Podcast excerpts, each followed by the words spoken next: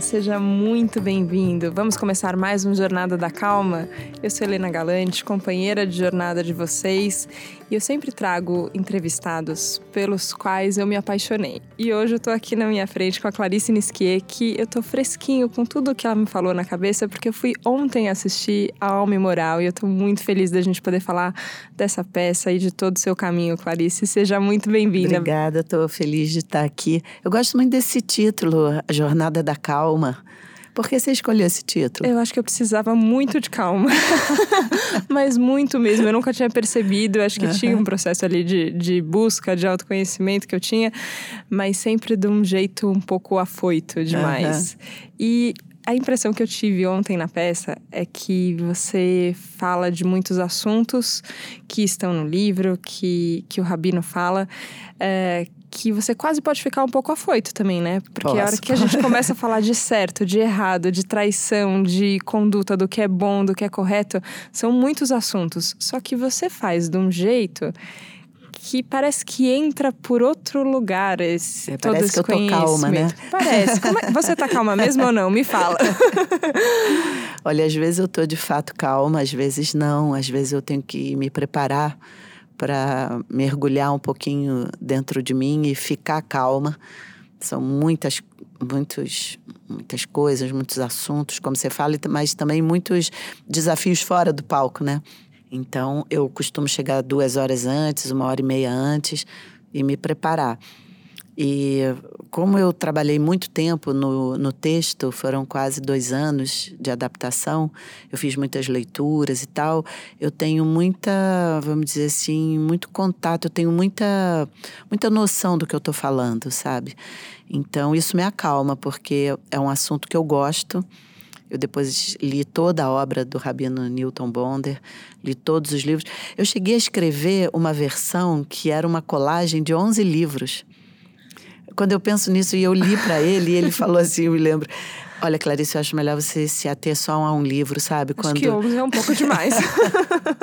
eu tava muito, eu fico muito obcecada, vocês não têm noção, assim, quando eu me apaixono por um trabalho, eu penso nele 24 horas por dia. Foi uma paixão que me bateu sobre o assunto, sobre tudo. Eu, eu fiquei muito encantada com essa possibilidade de abrir essa reflexão e principalmente do ponto de vista escrito por um religioso, né?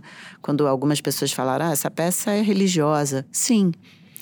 É e não é e é. Ok, foi escrito por um rabino, fala de Deus, fala é, é de uma pessoa que tem muita fé, né?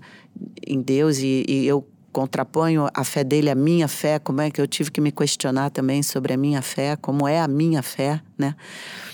Então, claro que, mas justamente pela transgressão ser conversada por um religioso, por um rabino, é que eu acho incrível.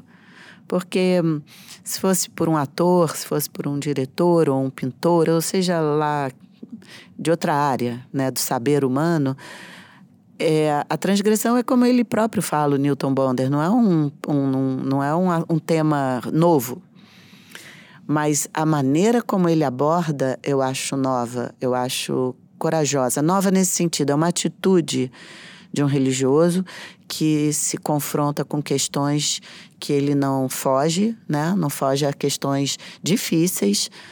E ele não foge mesmo, não foge mesmo nesses anos todos de convivência eu vi ele enfrentar questões dificílimas, não foge da raia, não tem uma resposta simples, não é uma pessoa dogmática assim de fazer uma catequese ou de dizer aceite pronto.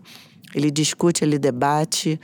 É incrível. Então, essa atitude dele tolerante também condiz com o que eu falo. Então, é todo uma a peça tem todo um, vamos dizer assim, um um suporte que quando me perguntam como é que eu vejo o sucesso, eu acho que ela é montada assim num, num, em pilares muito firmes, sabe? De pessoas muito firmes que têm uma confiança muito grande no que faz. Ele tem confiança no que ele faz, eu tenho confiança no teatro, a Amir Haddad tem confiança no teatro, o Zé Maria, que é o diretor de produção, tem confiança. Então, se formou assim uma equipe com uma estrutura muito boa de confiança. E essa, essa qualidade de confiança é muito bonita. E é importante essa, essa confiança quando a gente está falando com coisas que mexem com as nossas estruturas, né? Você conta logo no começo. Eu tenho vontade de dar spoiler, não sei se é spoiler depois de tantos anos em cartaz também, não sei, mas no começo Pode. da peça você fala sobre, sobre o impacto que teve o livro. O contato primeiro quando, quando você fala que você era judia e budista uhum. e recebe o fax da Leia falando uhum. que não, que isso não existe, como assim?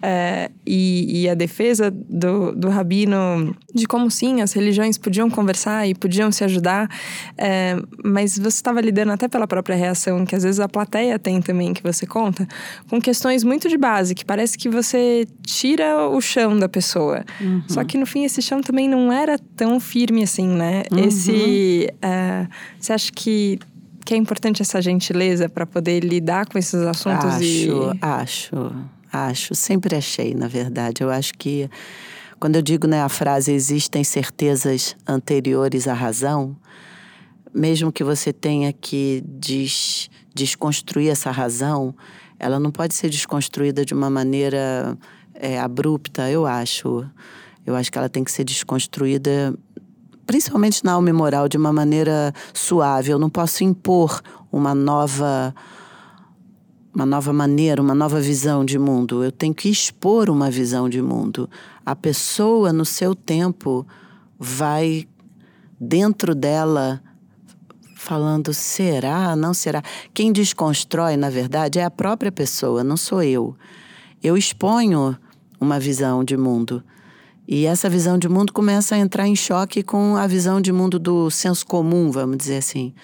E entre o senso comum e a visão que eu estou mostrando, a pessoa que vai fazendo sua desconstrução. Eu faço, mas eu, eu faço talvez a parte mais enfática, né? Aquela hora verá pior solidão do que a ausência de si, que eu jogo um pouco mais pesado, vamos dizer assim. É, porque ali eu já posso, eu sinto como atriz, como pessoa, na, eu já posso, mas eu não posso irresponsavelmente. É como o próprio Amir Haddad um dia me falou: Clarice, não impõe nada, porque senão você vai ser uma dona Leia ao contrário. A dona Leia te impôs uma verdade. Você não pode ser o que você está dizendo que você é. Mas se eu botar o dedo em riste nela e falar, eu posso ser, eu sou e eu sou assim. Eu estou sendo uma dona Léo ao contrário, exatamente ao contrário.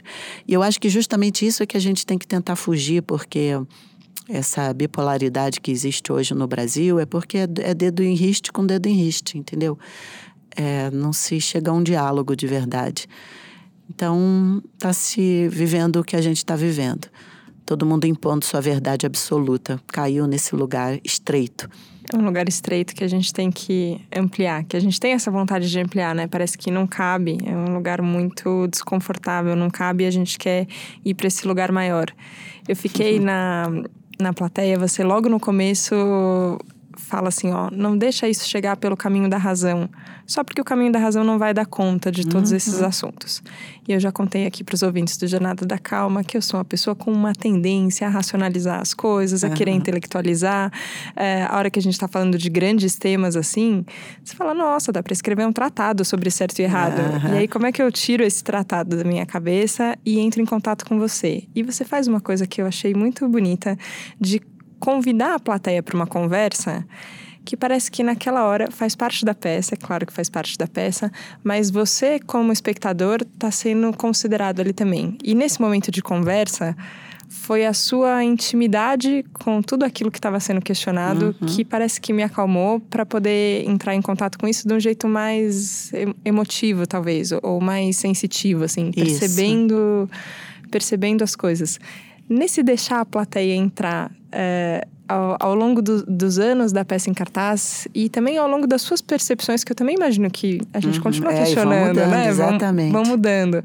Como é que essa relação com a plateia foi, foi mudando também o jeito que você lida com todos esses assuntos? Então, muito legal essa pergunta, porque eu vou te contar como surgiu esse, essa ideia de, das repetições, né? Para quem ainda não assistiu a peça, é um momento que eu, eu digo que se a pessoa me falar uma palavra, eu sei relacionar essa palavra ao que momento do texto ela quer que eu repita. Enfim, é uma brincadeira que eu combino logo no início. Eu estava fazendo uma leitura no Centro de Cultura Judaica, que hoje é o Nibis Cultural, E eu estava lendo, apenas lendo. E quando eu falei da saída do filho de casa, uma senhora levantou o braço e falou: Clarice, desculpa te interromper, repete isso, por favor, eu preciso escutar isso de novo. Então eu repeti a frase: a saída de um filho de casa, mais do que uma traição, é uma casa que se expande para conter um lugar não estreito. E quando eu repeti, eu senti uma emoção diferente da primeira vez que eu falei. E eu fui para casa pensando, meu Deus, eu queria dar. Ela teve a liberdade de fazer isso. Como é que eu posso dizer para as pessoas que elas podem fazer isso, então? Porque para mim vai ser incrível, porque eu vou juntar momentos da peça aleatoriamente mas esse aleatório vai me fazer compreender muita coisa, vai ser um momento poético. Eu vejo poesia em muita coisa da cabala, então eu vou juntar muita coisa ao mesmo tempo. E aí, amadurecendo, eu encontrei a fórmula e funciona tanto para grupos de 10 pessoas, que eu faço às vezes umas pessoas que querem muito fechada a sessão, como para mil pessoas na virada cultural. Funciona. Eu não sei te explicar, mas funciona. Então, esse momento, para mim, é um momento de grande impacto emocional para mim, porque, como eu te falei, eu reúno temas que na, na, razão ou até na minha própria experiência emocional ainda não foram unidos e como cada um pede um pedaço cria-se é, cria um entendimento ainda maior porque às vezes você une duas estrelas que estão em galáxias diferentes e você vê a beleza daquela união, entendeu? Ah, é muito legal. Realmente é muito legal e é um momento, às vezes, que eu falo até de coisas pessoais, de experiências. Né? Teve outro dia uma coisa que nunca aconteceu. Ah, uma moça já tinha assistido três vezes e ela falou: Clarice, queria que você contasse de novo aquela história do seu filho. Pô, é uma história que em 13 anos talvez eu tenha contado duas vezes e ela foi uma. Falei, nossa, tá bom. É uma repetição que não tem a ver com o texto, sabe? Uhum. É uma repetição de uma improvisação que eu fiz. Mas eu sabia qual era e eu contei de novo a história de uma festa, enfim. Então é muito, é muito bonito para mim também. Muito mesmo. Você mencionou a Cabala e ontem, hora que eu terminei a peça, eu vou contar para vocês, gente. A peça tá em cartaz há 13 anos em São Paulo, aqui desde 2014. Desde 2000... é, é a terceira temporada, é, a gente chegou em 2014. É, e eu sou uma pessoa que gosta muito de teatro, que frequento muito teatro, mas São Paulo tem muitas coisas acontecendo e às vezes a gente tem falhas. Eu não tinha assistido ainda ao Memoral e era uma coisa que as pessoas me encontravam e falavam: Você já viu essa peça? Desde que começou o projeto do Jornada da Calma, mais ainda. é, não, você tem que conversar com a Clarice, tem que entender do que, que ela está falando. E, enfim, quando eu finalmente assisti ontem, eu saí um pouco embasbacada. Você sai meio bagunçado, assim, uhum. e eu acho que tudo bem, é bonito isso também. E eu mandei mensagem para uma amiga falando: Você sabia que fala de cabala? Uhum. Ela falou: Eu assisti faz muitos anos, mas fala de cabala? é, e é engraçado porque é um conhecimento que a gente não, não tem como, ou pelo menos não é todo mundo que tem estruturado. Uhum. Como, como foi a sua chegada na cabala? Foi através do livro ou não? Foi, foi através do Newton. Eu estava num processo de meditação, fui iniciada na meditação num templo budista chamado é, da linhagem Theravada. É um templo no Rio de Janeiro e eu frequentei esse templo muitos anos. Foi uma experiência muito, muito linda. Depois eu eh, fui, fui a, a jornada, vamos dizer como se diz, né, espiritual, ela, ela tem muitos afluentes, né? Então fui conhecendo outras coisas, tal. Quando o livro me chegou depois do programa do programa de televisão, eu estava muito até distanciada do judaísmo. E eu acho que esse distanciamento é que também me deu uma certa um certo ponto de vista especial, entendeu? Todo mundo fala, mas como você viu isso no livro? Eu acho que é porque eu estava eu estava de um ponto de vista de quem estava meditando. Longe. É longe, exatamente. E aí eu me lembrei de muitas coisas da minha formação, né? Que eu sou de família judia. E aí eu, tudo aconteceu. Então eu me apaixonei pela Cabala através do livro Alma e Moral. E lendo toda a obra do Newton, né? De todos os livros que ele já escreveu, eu me iniciei, vamos dizer assim e pela própria convivência com Newton. Então, a Cabala é um conhecimento muito, muito lindo e muito profundo. E ela é um conhecimento que foi negado, vamos dizer assim, de, é, não veio a público facilmente, porque era uma coisa para ser oculta e meio secreta, vamos dizer assim. Por muitos anos se acreditou que se se divulgasse a cabala, ela se perderia, ela perderia sua essência, ela perderia sua integridade por mil motivos e tal. E de todas as perseguições que os judeus já viveram, aí tem, tem mil explicações. Mas a cabala nesse momento, assim, nesse século 20, 21, ela foi ela foi saindo dos lugares ocultos para que ela pudesse ser mais aparente, mais abrangente e mais ser mais divulgada, né? É, a Cabala trabalha com conceitos muito muito bonitos, do, é, é muito profundo, é até difícil eu falar assim rapidamente, sabe? Mas ela trabalha com o oculto e o aparente, o aparente do aparente, o oculto do aparente, o aparente do oculto, o oculto do oculto. e são várias camadas. E quando me falam sobre o pano, que eu trabalho com a nudez e, e, e a nudez aparente e oculto a nudez com o pano. É, isso tudo foi, vamos dizer assim, um acaso que era sincronizado, sabe? Acasos sincronizados.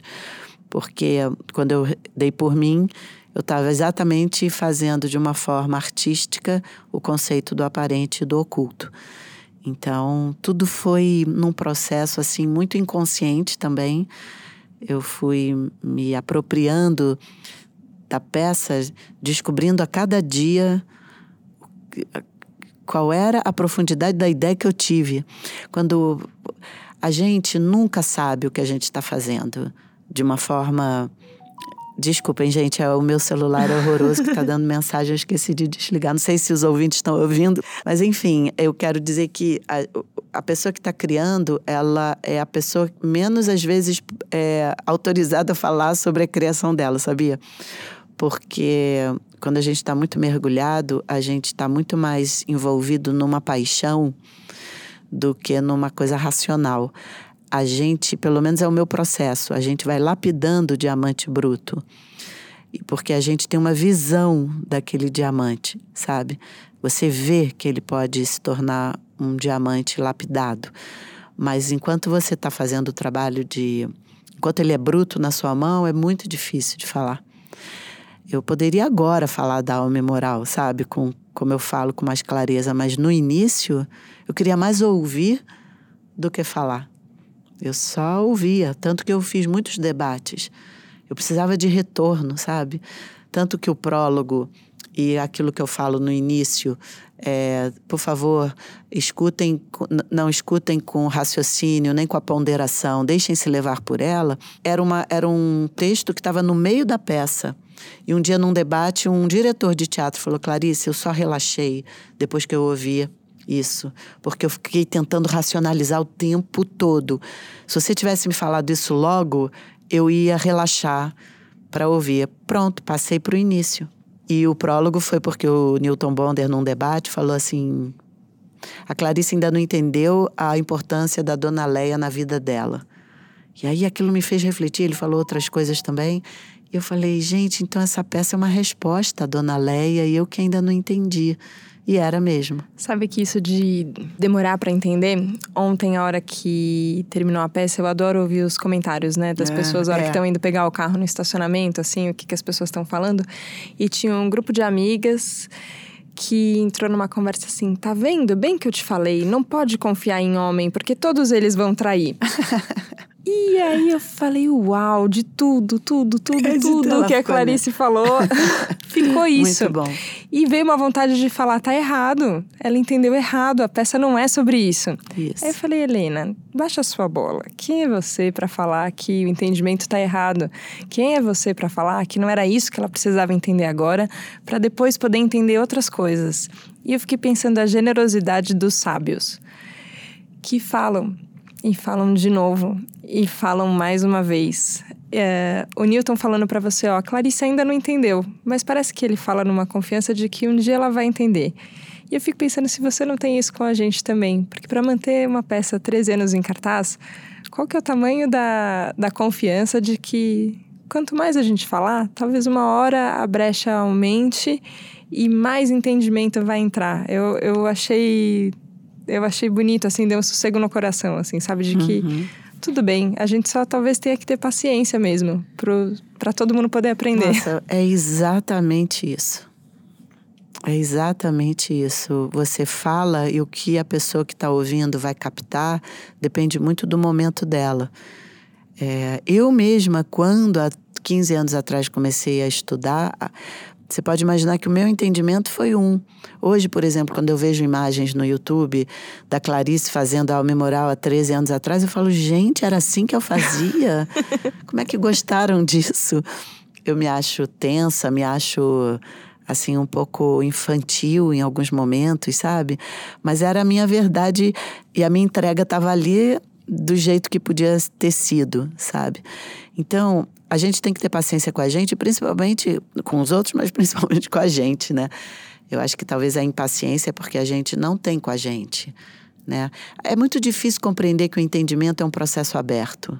É muito difícil, porque a escola nos ensina que dois mais dois são quatro. E você acha que entendeu. Na verdade, você entendeu não. Você entendeu que tem que decorar isso e que isso é funcional para uma vida prática, para certas contas e certos pagamentos e etc e tal. Mas dois mais dois podem não ser quatro. Depende de que dois você está falando, de que conta você está falando, do que, que você está falando, de que matemática você está falando, em que contexto você está falando.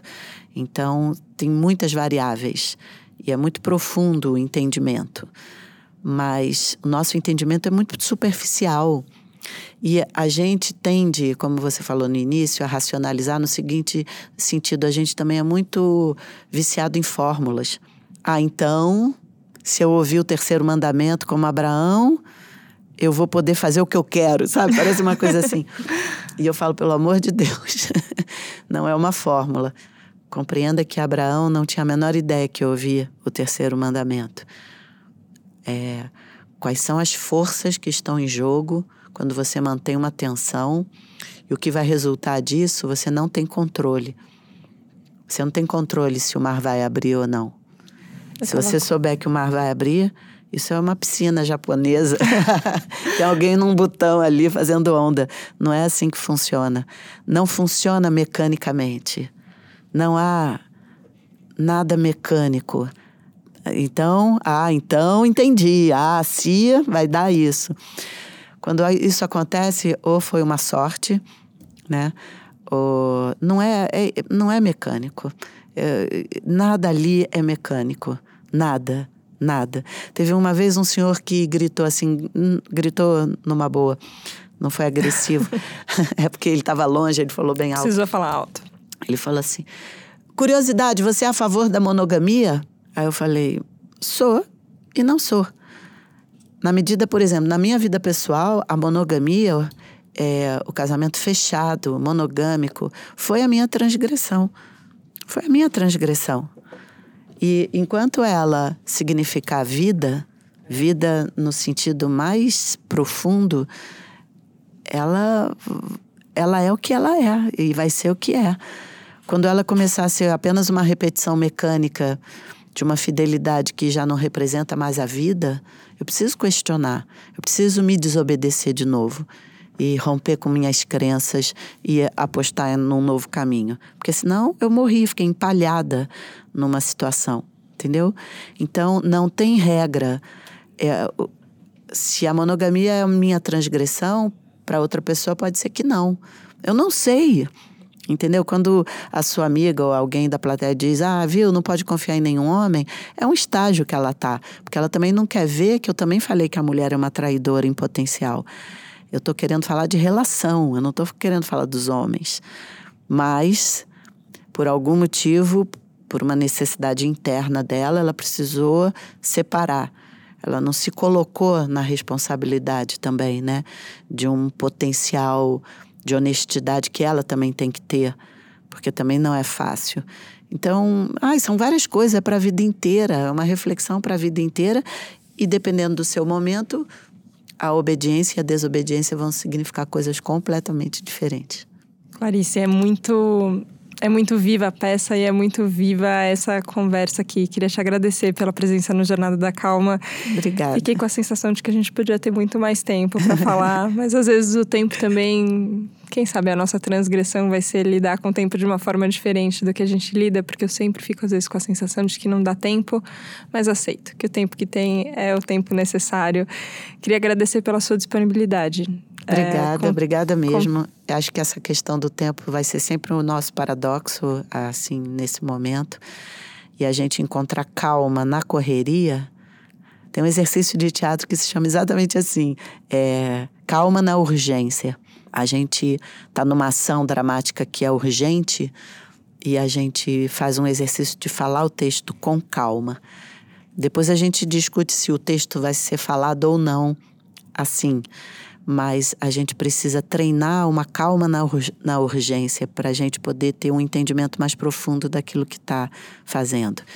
Então, se a gente compreender que somos feitos de muitas camadas e de muitos tempos, né, de muitos espaços e a gente talvez fique um pouco calmo como a gente conseguiu vir aqui no meio da correria conversar. Que bom, obrigada, obrigada, Clarice. Obrigada. Obrigada a você que nos acompanhou aqui no Jornada da Calma. Depois conta pra gente todas as questões, todas as que ficarem na sua cabeça são válidas. Não liga para os julgamentos não, mas presta atenção no que ficou na sua cabeça, que vale a pena olhar, vale a pena olhar pro coração e ver o que que você sentiu. Obrigada pela companhia, obrigada por estar aqui comigo no Jornada da Calma com a Clarice, com a gente nesse papo gostoso. E vai dar tempo, viu? Na segunda-feira que vem a gente está aqui de volta. Obrigada. Tchau, tchau.